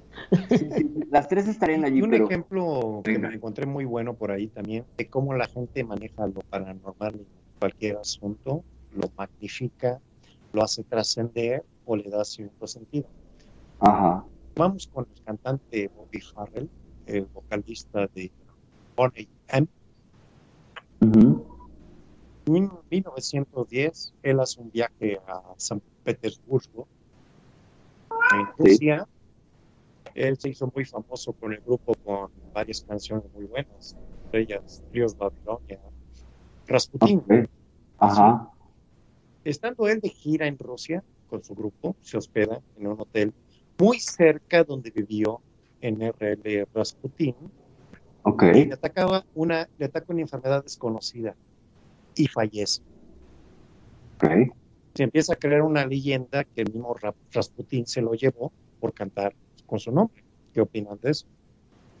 Híjole. Ese dato está, bueno, está en internet. ¿eh? Qué, poco humor de Rasputin, este, el original. que le canta se lo lleva. Sí, o sea, eh, quería que le cantara una Se la pone Phoenix Van porque le gusta bien a niñas. Claro, exacto. Sí, sí, sí. ¿Pero eh, ustedes lo creen muy poderoso, Rasputin? Mm. Pues era un tipo de todo lo que para que para que para que pueda hacer eso. Yo creo que más bien es una leyenda a modo y que, y que se acomoda por la cercanía, porque bueno, finalmente eh, a ver, analizando el video de Rasputin, original de Bonnie rápidamente. Es una canción sobre un zar ruso, bueno, sobre, sobre este personaje que está inscrito en la era de los zares, este, este mago, este adivinador, este monje, este ser, ajá, medium, todo. Pero tú ves el video y ellos están vestidos como de árabes. Y, este, ah, entonces, que no tiene nada que ver con lo ruso. Tú ves el video y ellos no están vestidos a la usanza eh, soviética, están vestidos de árabes. ¿No? Entonces, hay una. El mensaje es como muy confuso si lo analizas desde el simbolismo dices, bueno, ¿qué están diciendo? Pues más bien creo que es un ejercicio libre y que coincidió, ¿no? Que coincidió porque mm, es que tampoco eh, siento que, a ver, la agarraría con él, la agarraría con el productor, la agarraría con un montón de gente y solo la agarró con él, no sé, ese tipo de, como que es una maldición un poco forzada. no sé la palabra para donde dirigía el concepto del, del comentario. Lo como una maldición la gente. Sí, sí, sí, es como una maldición, pero pues un tanto construida, no lo sé, es que igual desconozco más del tema, no sabía hasta hace poquillo que me comunicaste la historia, que sí está fuerte, ¿no? Sí, sí es fuerte que vas a un país donde tienes esta canción y pum, ¿no? Pero, a ver, eh, ¿por qué tendría que enojarse Rasputín cuando lo está haciendo famoso? O sea, la gran mayoría de las personas conocen a Rasputín gracias a Boniem gracias a esa canción, ¿no? Sí, eh, entonces, pues yo creo que en todo caso debió haberle hecho un favor, le debió haber señalado donde había un tesoro o algo en lugar de matarlo, ¿no? Este, tampoco es que fuera tan malo. Eh, esta cuestión. ¿eh? Sí, se pasó de ras, se pasó de ras, se pasó de ras. Mi estimado Magnum, ¿qué opinas de Rasputín? a mí me gustó la canción. Nada más. Yo lo que puedo decir, lo único que puedo decir que este me gustó la canción, pero no la vayas a meter, por favor. no, no, no, para nada, para nada, para nada. Este, vos sabés que me quedé pensando también Y así como está lo malo, en el, como en el caso este de Rasputín, ¿qué pasa con su contra? O sea, con aquellas, aquellos famosos, cantantes famosos, que pasaron a la fama por ser milagrosos después de muertos. Como en el caso en la Argentina, seguramente que Gatita me va a confirmar, de Gilda, que muchos dicen que es una santa, que concede deseos y que ha curado, etcétera, etcétera, que es milagrosa. Sí. sí, lo que pasa es que lo que pasa es que, que tiene que, o sea, la iglesia tiene que encargarse de ver si ella este, hizo eh, algo este, con alguna persona, algún milagro con alguna persona, y este y bueno, o sea, tiene que seguir un proceso. La gente, eh, sería lo popular acá es que, bueno, así como ella, hay montones que, que se le, le piden eh, para que salgan las cosas bien y bueno, ella es una de las tantas. O sea, de que, que, que, se le pide y bueno, y si se da, bueno, se da, y si no, bueno. Eh, pero, o sea, es también algo este, muy, muy, muy autóctono, diríamos, ¿no? De, de, lo que es la Argentina. O sea, eh, o sea, eso hay que tomarlo también con pinzas. Pero no vayamos más lejos, eh, bueno, o vayamos un poco más al norte. Eh, Elvis Presley eh, es un santo para los norteamericanos. Elvis Presley no ha muerto, está vivo y existe la iglesia de los presleyterianos. él es Dios, ¿no? O sea, más allá de que conceda milagros, pues está, está este, encumbrado en ese, en ese nivel. Entonces es súper interesante cómo tendemos a deificar eso tendría que ver con las ganas. La iglesia maradoniana también. Eh, también la iglesia. Sí, seguramente la iglesia. Bueno, acá también, si mal no recuerdo, hay uno que le llaman el gauchito Gil. Que gauchito Gil, sí. Este que le ponen un cigarrito, que le dan de tomar, para que le conceda deseos. Yo me acuerdo, de, llevaba el, eh, el, auto a un taller que tenía el gauchito Gil. Yo miraba y tenía uno que tenía un montón de cosas colgadas y fumaba. Yo digo, ¿qué es esto? Ah, sí, nosotros lo tratamos bien para que nos conceda deseos, decía. Y le ponía, le prendían un cigarrito, eh, o sea, fumaba el, la estatuita, era una estatuita de un gauchito que le, daban de fumar. Y es como el equeco. Como el equeco, exacto. Eh, peruano, ah, peruano, boliviano, o sea, este yo en una el otro día me, hizo acordar una, una amiga, me, me pregunto, porque a mí me habían regalado un equeco. Y este, y cada, o sea, una vez al mes había que prenderle, o sea, ponerle en la boca un cigarrillo, se prendía, qué sé yo. Y se me dio que tenía que regalarlo. Pasó una X cantidad de años y se lo regalé a una, una amiga peruana que se lo llevó porque estaba enloquecida con, con el se Lo llevó, se lo llevó porque ya tenía poco. Eh, Pero vos sabés que este... ¿no? A ver. Perfi, ¿nunca oíste lo del longuito? Eh, no escuché lo longuito, pero sé lo de Malverde, que es parecido. Venga. Ah, el longuito, el que te agarran los deditos. No. No, te pregunto porque por ahí me acuerdo, me acuerdo que entre personas se pasaban un hongo que había que ponerlo en agua y no sé qué tanto. Clamidia ah, se llama, ¿no? hongo, por hongo, ¿cómo, ¿cómo, se lo pasaba? Un hongo. era uno solo. Es un hongo, es como una, es como una base de hongo que lo pones en el agua y va creciendo y va dando ah, como si fuera estelitas. Entonces vos tenés que ir sacando y eso eh, se va reproduciendo. Sí, en mi el agua. tenía uno. Sí, ¿Es para la suerte eso? Eh, pues no, tenía otras connotaciones, eh, más místicas y no sé Yo ya tenía el litro el ketonazol por si llegaba aquí. Claro, por supuesto. Sí, sí, sí me supe lo de los guitos, de hecho, sí llegó a estar aquí en la casa. Sí, sí, sí. sí, sí. Un, un hongo redondo, ¿no? Redondo. Sí, redondo. Sí. Que lo tenías que... Café oscuro, así, sí, sí. Sí, se iba poniendo oscuro.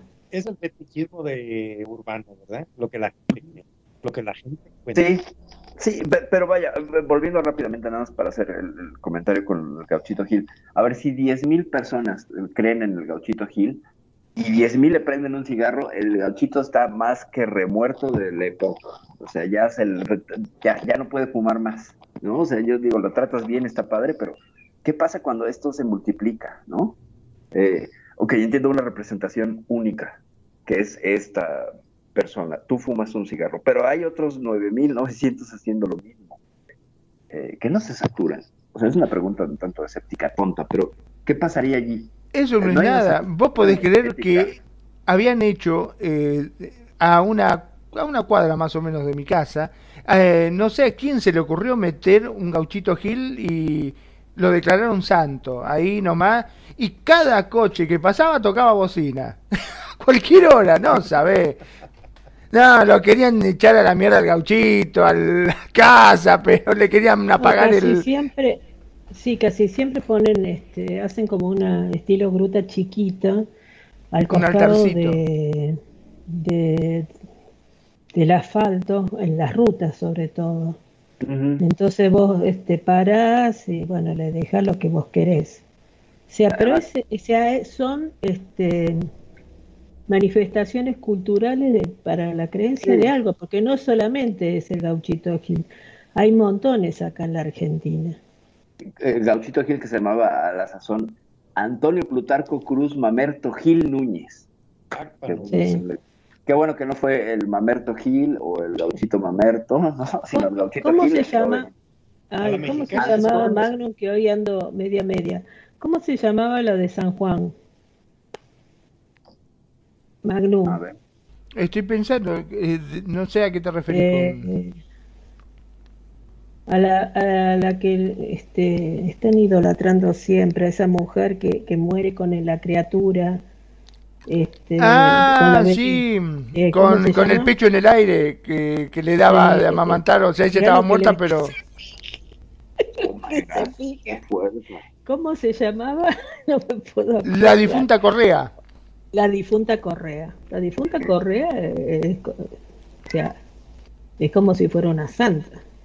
Es cierto, pero no, no, la beatificaron, ¿no? ¿no? ¿O sí? No sé, no, ni idea. Yo me acuerdo que cuando yo fui para el lado de Mendoza había unas estatuas impresionantes al costado de la ruta. Ajá. Este, y, y bueno, o sea, mucha gente saludaba, qué sé yo, yo decía, ¿quién saludan esta gente cuando y era que este, iban a, este, a venerar a, la, a la difunta Correa. Bueno, acá sin ir en Mar del Plata, tenemos a Cura Brochero. Okay. acá de, la, de, tras la sierra.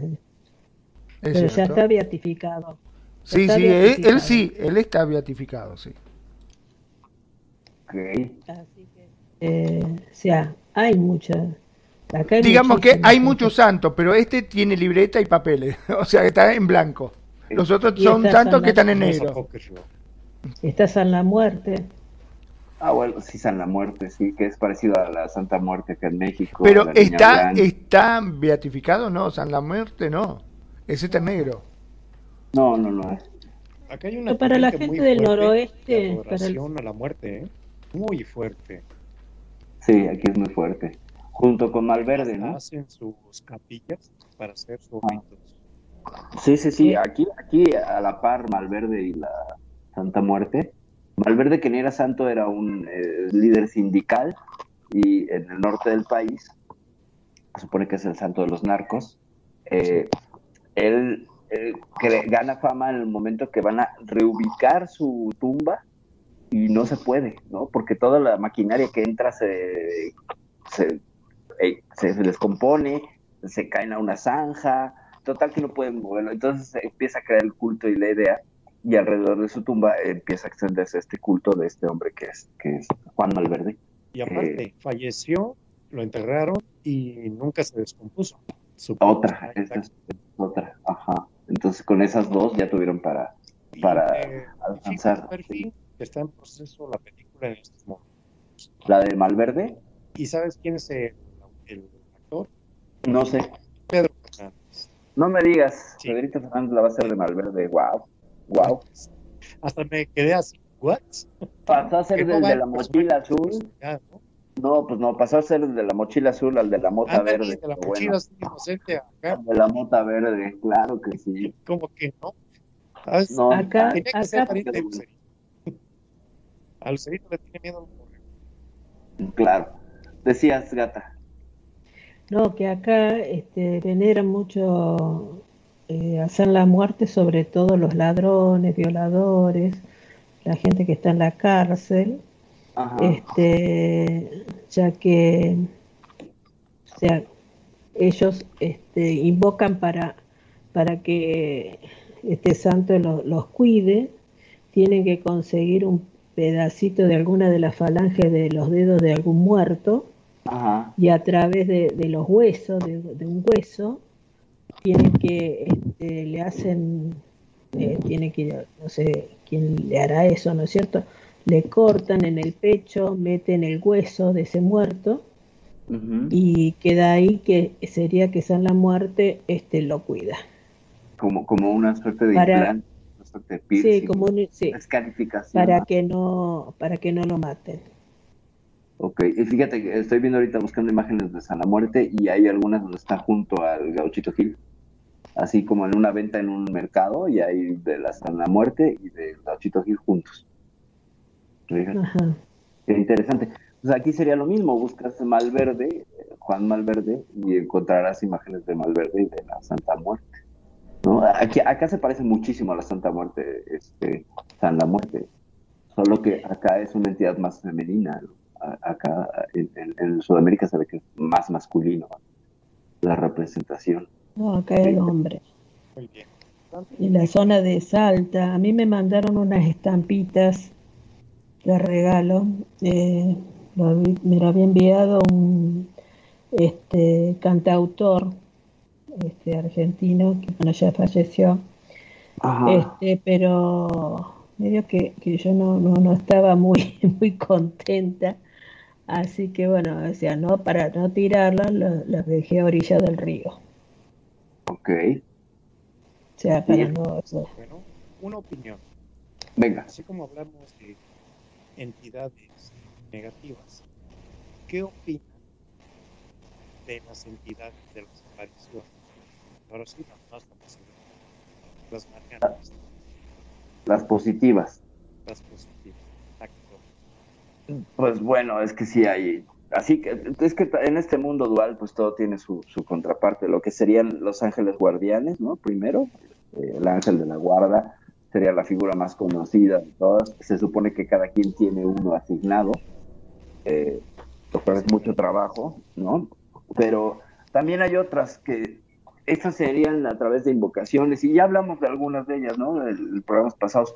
Por ejemplo, los duendes que son neutros pueden ser eh, usados, manipulados para el bien. Eh, y algunas otras entidades eh, de los elementales. Entonces ahí, ahí bajaríamos, creo yo, a, los, a todo lo que son los elementales. Invocar el poder de la tierra para, para cosas mucho más luminosas, ¿no? Y si te fijas, la mayoría de los rituales de magia blanca utilizan elementos de la tierra, cuarzos, este, etcétera estaría por allí, no sé, Gata, ahí que prácticamente, por decir, en la iglesia, la iglesia, una misa, está llena de ritos, ¿verdad? Hacia Dios. Ajá. Y de ahí partimos de que mm, los santos han sido entidades que se han aparecido a veces o han hecho milagros a la gente. Eh, vamos a decir un ejemplo, este, la aparición de María en México, en el monte de Tepeyac. Sí, sí, sí es una entidad divina que se le aparece a Juan Diego, la cual desencadena una serie de eventos Ajá. que repercusión hasta nuestros tiempos. Hay peregrinaciones a la Virgen, a la Basílica, y un impacto brutal de muchísima gente, 8 millones de personas haciendo la visita en diciembre, el 12 de diciembre. No, y esto es a nivel Latinoamérica. Sí, la Virgen está a nivel latinoamericano, ¿no? Es bárbaro. La podemos manejar como una entidad que se aparece Ah, sí, de hecho, pues es la, entidad protectora, la entidad. Este, sí, lo contrario, ¿no? Lo que, lo que vendría a ser es lo contrario, que, que salvaguarda del, del. ¿Qué hace la gente cuando se. Generalmente, ¿no? Cuando aparece una cosa paranormal, reza. Reza, ¿no? Te invocas al, al, al contrario, al, a, esta, a este protector, ¿no? Y ya, lo dijo claramente Gata, ¿no? Este, los, los sanbenitos, ¿no? Por ejemplo, que traes colgados, ¿no? Que, sí, todo, todo, que, eh, tú puedes ver, hay muchas personas que traen sus carteras imágenes de San Judas o de santo de su preferencia, que les, que les buscan ser una suerte de amuleto protector, ¿no? O sea, sí estamos en el siglo XXI y mucha gente seguiría recurriendo a este tipo de, de, amuletos de... Nos colgamos sí. Ajá, ajá. En la cartera, que es lo más común que hacemos los mexicanos. Claro o, dependiendo de, pues ahora sí que tus creencias y todo, pues puedes traer hasta el ojo de Wadjet, ¿no? El, ojo de Horus, puedes traer un Buda, etcétera, ¿no? O sea, es que ahí sí, yo creo que eso se carga según la fe.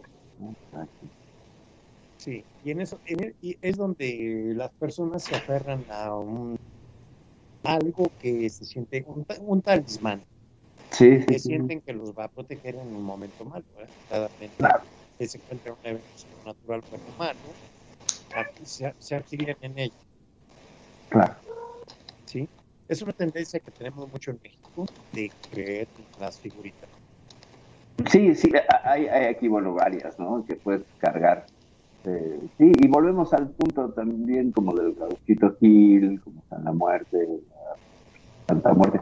Ya depende de lo que tú quieras, te cuida, ¿no? Te cuida, te encomiendas a, ¿no?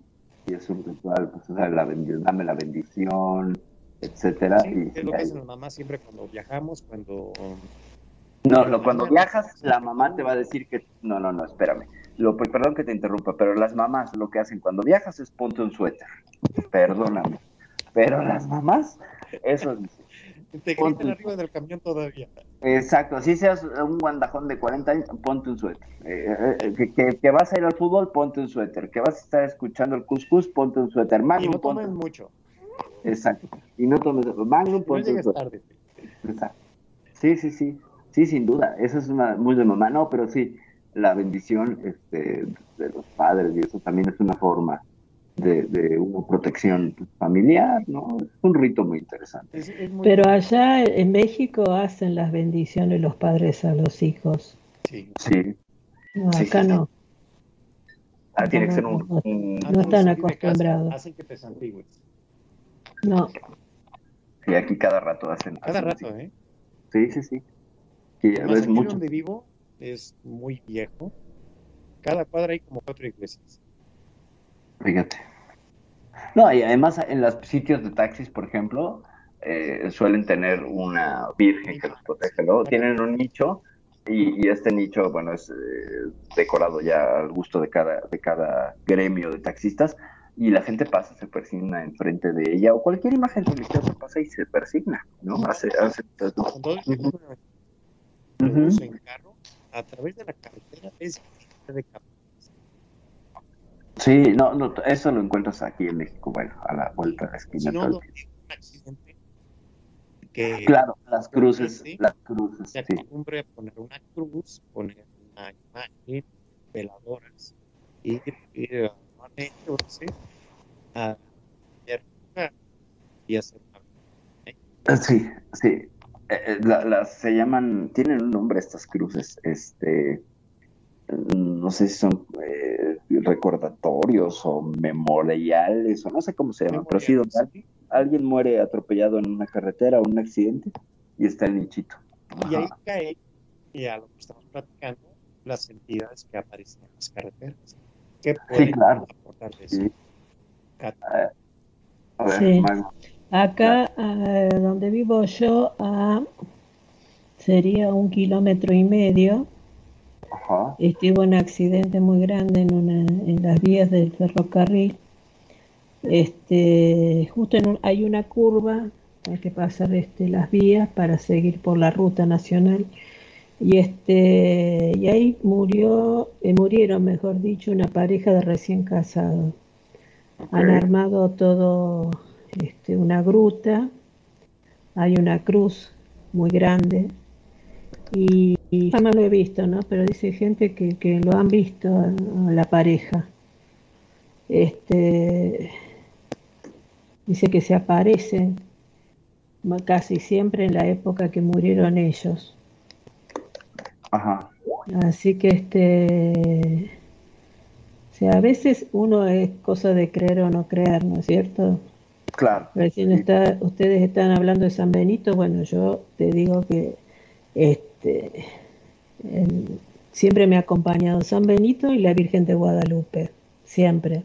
En mis operaciones, cuando he estado muy mal, qué sé yo, y yo he visto milagros, ¿eh?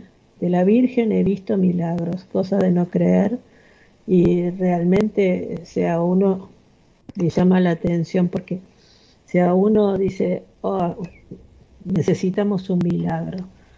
Y es como que, eh, yo no sé si a ustedes le ha pasado alguna vez con relación a, la Virgen.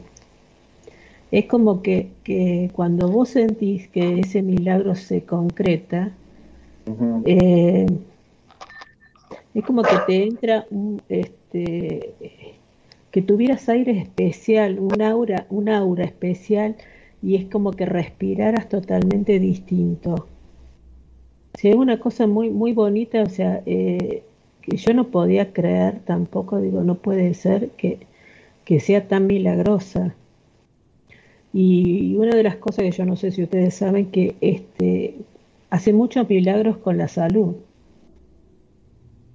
Entonces, este, cuando yo estuve grave una vez, este, a mí me habían regalado un San Benito, y yo lo tenía, salí bien de, esa vez, y, bueno, a través de, esa medalla fui pasándosela a personas que estaban enfermas este, gravemente, porque por ejemplo, cáncer de garganta o este, que tenían una tumoración en el cerebro.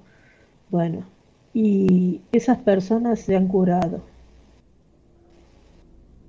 Yo quedé helada cuando me dice primero que me vinieron a dar las gracias porque yo se lo había dado a un muchacho este y que tenía cáncer y era como que fue, después de tenerlo esto, no sé, una semana, fue a control, era como que no hubiera tenido nada.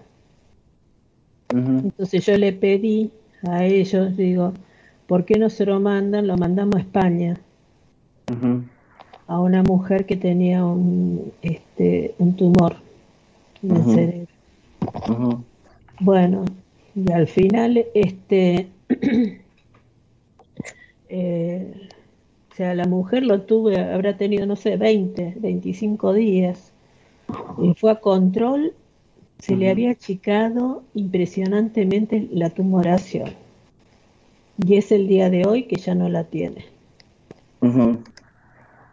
Entonces son cosas, viste, que, que realmente sea con relación a, a lo cuestión santo o quizás la fe de uno que lleva todo esto a a creer tanto en, algo y ayuda en cierta manera inconscientemente a que, pueda llegar a suceder algo positivo.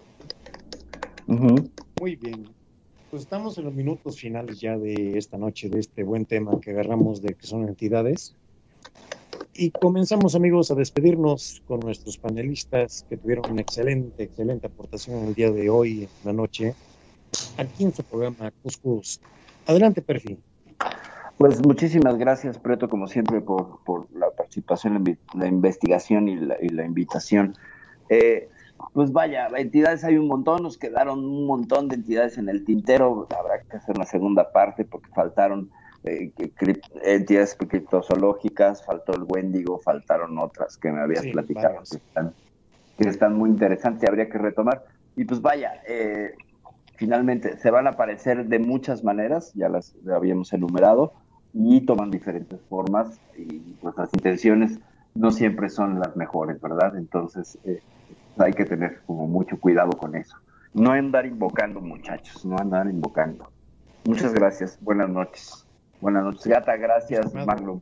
Gracias, gracias a ustedes por la invitación. ¿Dijeron Magnum por ahí? ¿Escuché? Me toca a mí. Me toca a mí, bueno, me toca a mí entonces, arrancamos. Este, realmente la pasé bien. Pensé que le iba a pasar peor, te digo, directamente. Pero el hecho de que es como el yin y el yang, que están las cosas malas, pero también están las cosas buenas. Y afortunadamente son muchas las cosas buenas que hay. Y también yo creo mucho en la buena voluntad de la gente. Y eso este, me deja bastante tranquilo muchas veces.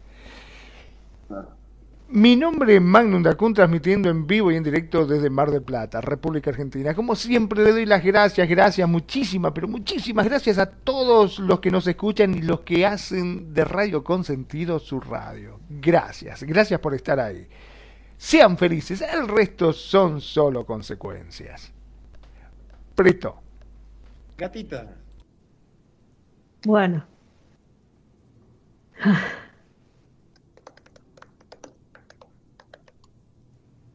Mm, Está muy cargada. ¿eh? Ah, es momento que te despidas, gatita. Es lo que te está invitando, Preto. Ah, porque creo que Magnus ya había, había dado por sentado que ya había terminado. Ay, bueno, este. Bueno, que todo esto de lo que nosotros estamos, hemos estado hablando, bueno, hay que, que hay que tomarlo con pinzas también, ¿no es cierto? Porque hay gente muy susceptible a estos temas y, bueno, eh, si hay posibilidad, si, si tienen esa posibilidad o alguna vez pueden llegar a, cruzarse o que, o que se cruce o que aparezca, que sé yo, en primer lugar no tengan miedo, quizás necesiten dar algún mensaje este, y bueno, lo, lo, esencial acá es que, que bueno, existir existen. La cosa es saberlo llevar y bueno, y no tener miedo, que es lo fundamental. Muchas gracias, gatita. Y mm, no queda más que darle las muchas gracias, muchas gracias a esos excelentes panelistas que tenemos viernes a viernes que aportan sus experiencias enriquecedoras para hacer este programa más ágil, más veraz y sobre todo más orientativo hacia todo lo que existe afuera de nosotros. Muchas gracias, mi nombre es Petoriano Trump y nos despedimos hasta el siguiente viernes con el siguiente Cuscus.